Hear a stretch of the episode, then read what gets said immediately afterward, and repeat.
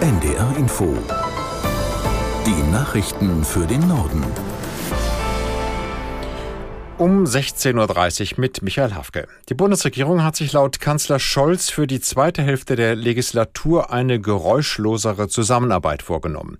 Scholz betonte nach der Kabinettsklausur in Meseberg, viel Liegengebliebenes sei abgearbeitet worden. Mit Blick auf die zweite Hälfte der Legislatur unterstrich der Regierungschef. Erstes Thema ist wirtschaftliches Wachstum.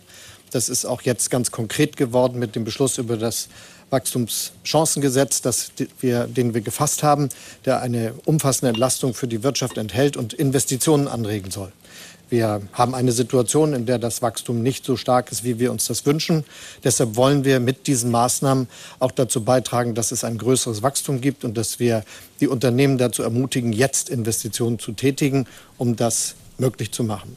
Kanzler Scholz. Bundesgesundheitsminister Lauterbach erwartet großen Zuspruch für elektronische Patientenakten. Diese sollen 2025 für alle Versicherten bereitgestellt werden, außer der Bürger widerspricht aktiv bei seiner gesetzlichen Krankenkasse.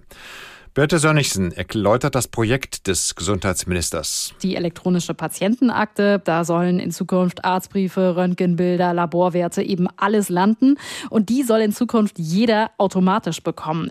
Und damit will der Bundesgesundheitsminister, dass im übernächsten Jahr 80 Prozent der Versicherten die Akte auch wirklich nutzen. Zum Vergleich, bisher ist das gerade mal rund ein Prozent.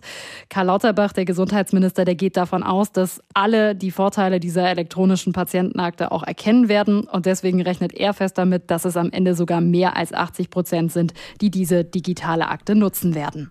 Die Inflationsrate in Deutschland ist im August nicht so deutlich gesunken wie erhofft. Die Verbraucherpreise lagen nach einer Schätzung des Statistischen Bundesamts um durchschnittlich 6,1 Prozent höher als vor einem Jahr.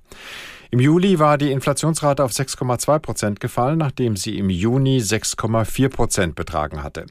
Ökonomen hatten diesmal einen deutlicheren Rückgang erwartet. Preistreiber sind nach wie vor Energie und Lebensmittel. Nord- und Ostsee stehen in den kommenden 25 Jahren nach Expertenmeinung vor großen Veränderungen. Auf einem Kongress in Kiel beraten derzeit Meeresforscher und Politiker über den Zustand der Meere. Aus Kiel Christian Nagel. Mehr Offshore-Windkraftanlagen, deutlich zunehmender Schiffsverkehr durch Industrie und Militär, außerdem erwärmen sich die Meere. Das alles stellt eine Herausforderung für Fischerei und Meeresschutz dar. Erste Untersuchungen zeigen, dass sich durch die Offshore-Anlagen die Strömungsverhältnisse und damit auch die Lebensräume für Fische und andere Meeresbewohner bereits verändert haben. Mehrere Forschungsmissionen sollen nun gemeinsam Konzepte erstellen, wie der Meeresraum möglichst gut genutzt und gleichzeitig geschützt werden kann. Das kanadische Außenministerium warnt Homosexuelle vor Reisen in einige Teile der USA. Reisende sollen vor ihrem Trip in das Nachbarland Gesetze und Richtlinien überprüfen. Aus New York Antje Passenheim. Die USA sind das beliebteste Reiseziel der Kanadier. Dort verschärft sich in einigen Bundesstaaten seit längerem die Haltung gegen die LGBTQ-Gemeinde. In Florida und Tennessee dürfen Minderjährige beispielsweise keine Drag-Shows besuchen. Mit solchen Reisewarnungen setzt Kanada die USA auf die Stufe von Ländern wie Uganda, Ägypten oder Russland. Länder, in denen die Rechte für LGBTQ-Personen massiv missachtet werden. Der Wirbelsturm Idalia ist mit Windgeschwindigkeiten von mehr als 200 Kilometern pro Stunde an der Nordwestküste von Florida auf Land getroffen. Wie Behörden mitteilten, erreichte der Hurrikan der Stärke 3 in Keaton Beach die Küste.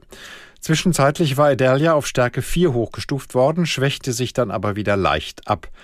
In südlicheren Teilen Floridas hatte starker Regen bereits für Überschwemmungen und Evakuierungen gesorgt. Im Emsland beschäftigten die Behörden seit Tagen mehrere Königspythons. Die Schlangen wurden an einem kleinen Baggersee gefunden. Bisher hat der Tierpark Nordhorn die Schlangen aufgenommen, aber so langsam wird es dort eng. Aus Lingen Maybrit Nolte. So langsam stößt der Tierpark Nordhorn an seine Grenzen, so Zootierärztin Heike Weber. Werden weitere Schlangen gefunden, fehle es dem Zoo an Terrarien, Wärmelampen und Räumen. Der Tierpark Nordhorn sei nur eine Auffangstation für Schlangen, deshalb wolle man dann andere Tierparks in Niedersachsen um Hilfe bitten. Das eigentliche Ziel sei aber, die Pythons weiter zu vermitteln, so Weber. Am besten an Privatleute mit Vorkenntnissen. Wer die Schlangen ausgesetzt hat, ist bislang noch unklar. Behörden befürchten, es könnten sich auch noch weitere Königspythons am See befinden, weshalb Teile des Gebiets abgesperrt wurden. Das waren die Nachrichten. Ein NDR Info um 16.35 Uhr. Wetter und Verkehr haben wir gleich für Sie. Vorher schauen wir noch einmal nach Meseberg. Da ist heute ja die Regierungsklausur zu Ende gegangen mit diesen Bildern von strahlenden Gesichtern der Ministerinnen und Minister. Die Botschaft sollte sein, wir verstehen uns, wir sind handlungsfähig. Dazu passt, dass die Ampel heute gleich mehrere wichtige Gesetze verabschieden konnte. Wir wollen jetzt die Klausur nochmal aufarbeiten. Vielleicht der wichtigste Beschluss betrifft den Wirtschaftsstandort Deutschland. Mario Kobina war für uns im Meseberg dabei und ist jetzt live zugeschaltet. Wie will die Ampel das hinkriegen, die Wirtschaft wieder auf Vordermann bringen? Die Ampel hat dafür ein Zehn-Punkte-Programm in Meseberg verabschiedet und Kernpunkt dieses Zehn-Punkte-Programms ist das Wachstumschancengesetz, so nennt Christian Lindner, der Bundesfinanzminister, das Ganze.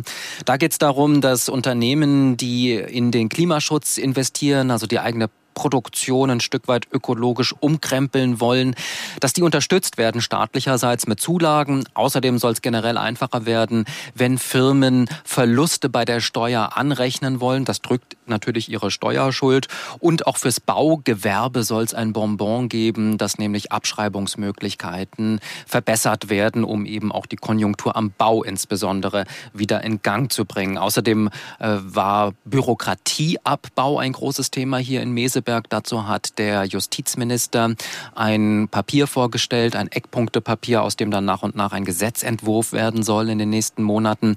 Da geht es zum Beispiel darum, dass äh, Hoteliers von der Pflicht befreit werden sollen, bei jedem einzelnen Gast einen Meldeschein ausfüllen zu lassen, den man als Hotelier dann natürlich auch aufbewahren muss. Also eine unnötige bürokratische Last findet die Ampel und das wird jetzt gestrichen.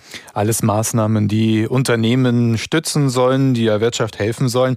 Ein Industriestrompreis, den ja auch viele Unternehmen fordern,